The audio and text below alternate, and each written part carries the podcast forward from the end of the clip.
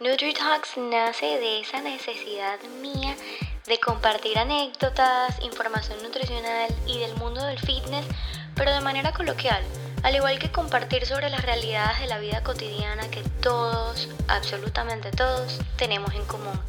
Mi nombre es Isa Astorga, yo soy nutricionista y en este espacio resolveremos tus dudas, nos reiremos de nuestras imperfecciones y nos llenaremos de buena vibra, porque la nutrición no es solo contar macronutrientes. Bienvenidos y gracias por estar aquí. Empecemos. Hola, hola, bienvenidos al episodio número 10. 10, ¿pueden creerlo? Ya oficialmente llevo 10 episodios hablando como un perico. Pero bueno, hoy les traigo un tema que creo que lo van a disfrutar. Eh, vamos a hablar de las benditas calorías. Si tú en algún momento se te ha pasado por la cabeza a perder de peso, a hacer una dieta, a juro has escuchado el término de las calorías. ¿Qué es una caloría?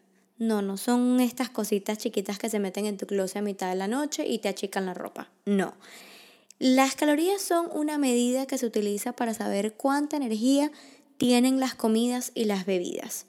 Las calorías que tú quemas o gastas a diario dependen de tres componentes muy importantes.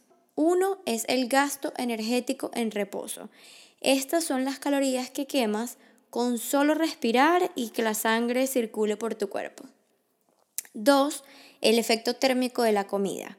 Esto incluye las calorías que gasta tu cuerpo para poder digerir la comida absorber los nutrientes y poder metabolizar los alimentos que ingieres. Luego viene el gasto energético de actividad. Esto se refiere a las calorías que quemas haciendo ejercicios o, por ejemplo, subiendo y bajando las escaleras de tu casa, caminando a tu perro, etc. Nosotros usamos esas calorías que nos bebemos o nos comemos para funciones básicas como respirar, pensar, caminar, comer, etc.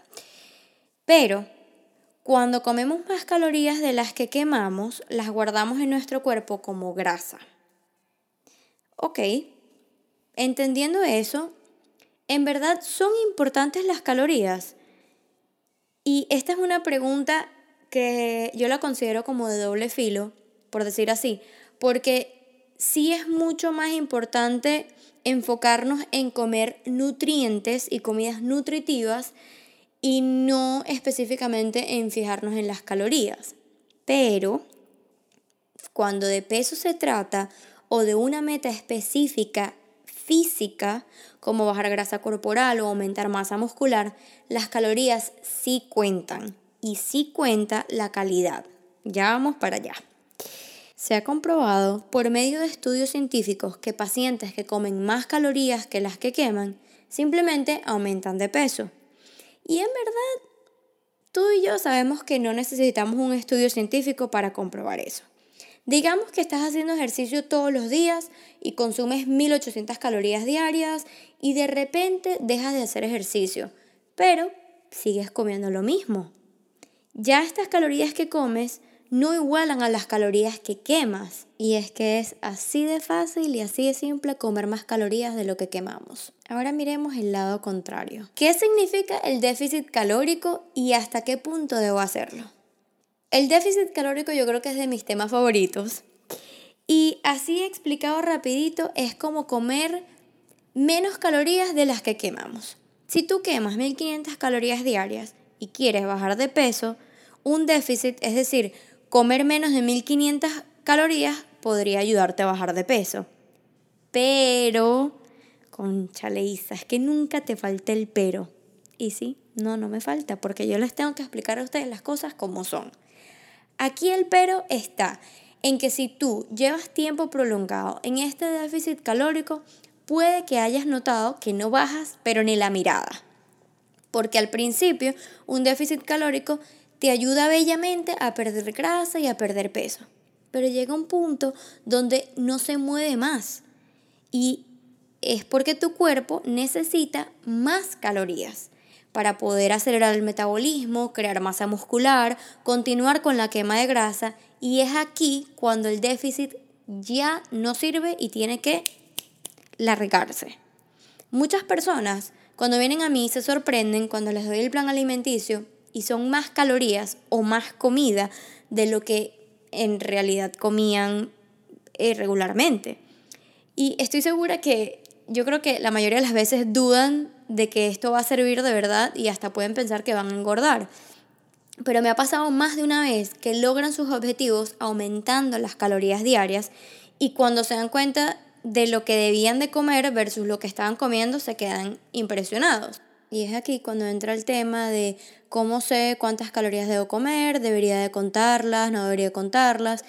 Y mi recomendación es que si tienes una meta muy específica, sí, sí lo recomiendo. Pero si tu meta es mejorar hábitos, mejorar tu salud, es mejor simplemente enfocarte en porciones y entender que la variedad y la calidad son sumamente importantes. Para ciertas personas, contar calorías podría resultar contraproducente porque los lleva a un nivel de estrés extra que no es manejable ni es saludable.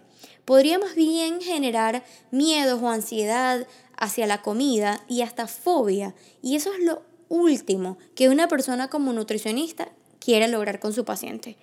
Es por eso que la comunicación con tu coach o con tu nutricionista es sumamente importante.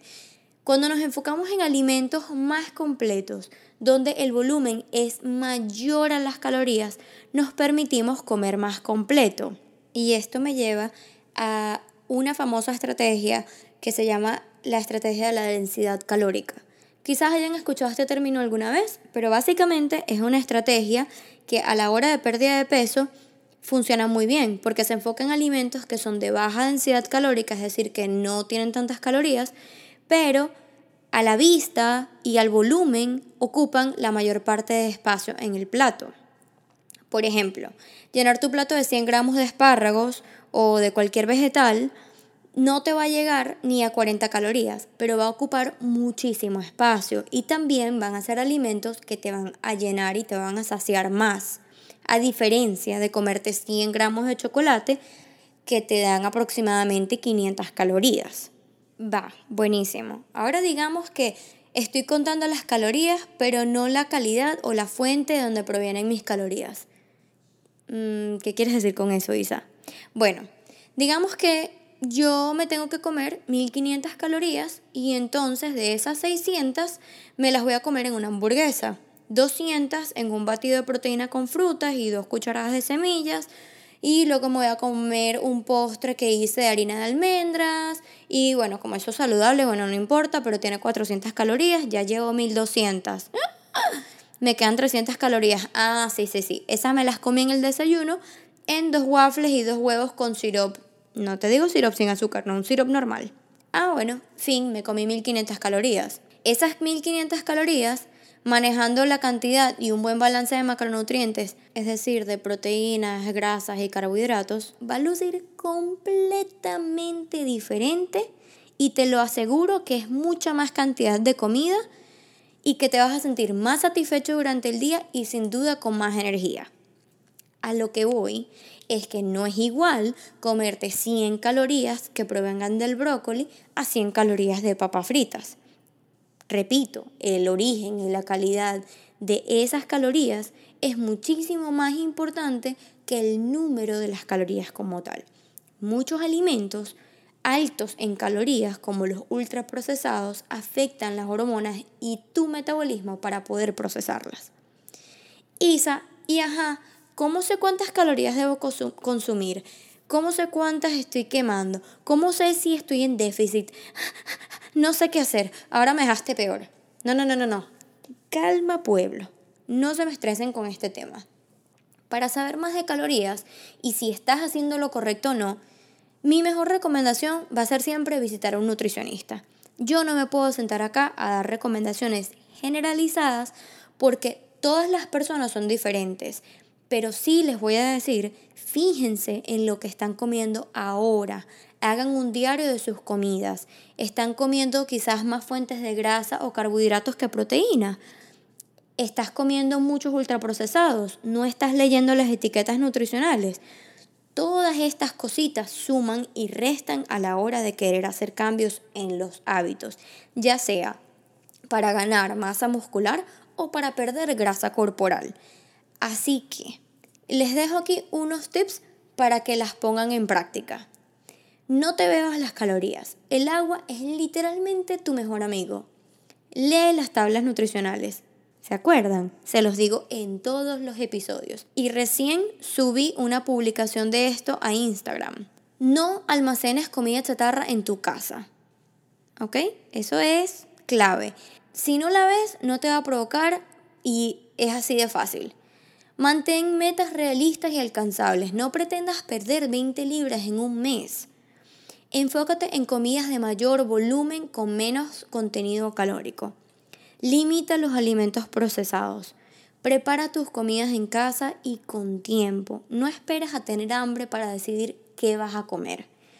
Hacer sustituciones básicas como usar yogur en vez de mayonesa o comer arroz integral en vez de arroz blanco son cambios que van a marcar la diferencia. Espero que con todo lo que les he hablado hoy, más que un perdido cuando lo encuentran, efectivamente, y que toda esta cháchara de las calorías no los hagan sentirse con más ansiedad. Más bien, tomen esta información como una oportunidad para aprender y darse cuenta de qué pueden estar haciendo incorrectamente. Como siempre, espero que hayan disfrutado del episodio de hoy, que hayan aprendido muchísimo. Por fin no olviden compartir el podcast, invitar a otros y seguirme en Instagram arroba TheFitAlmond. Los quiero, gracias por escucharme y hasta el próximo episodio.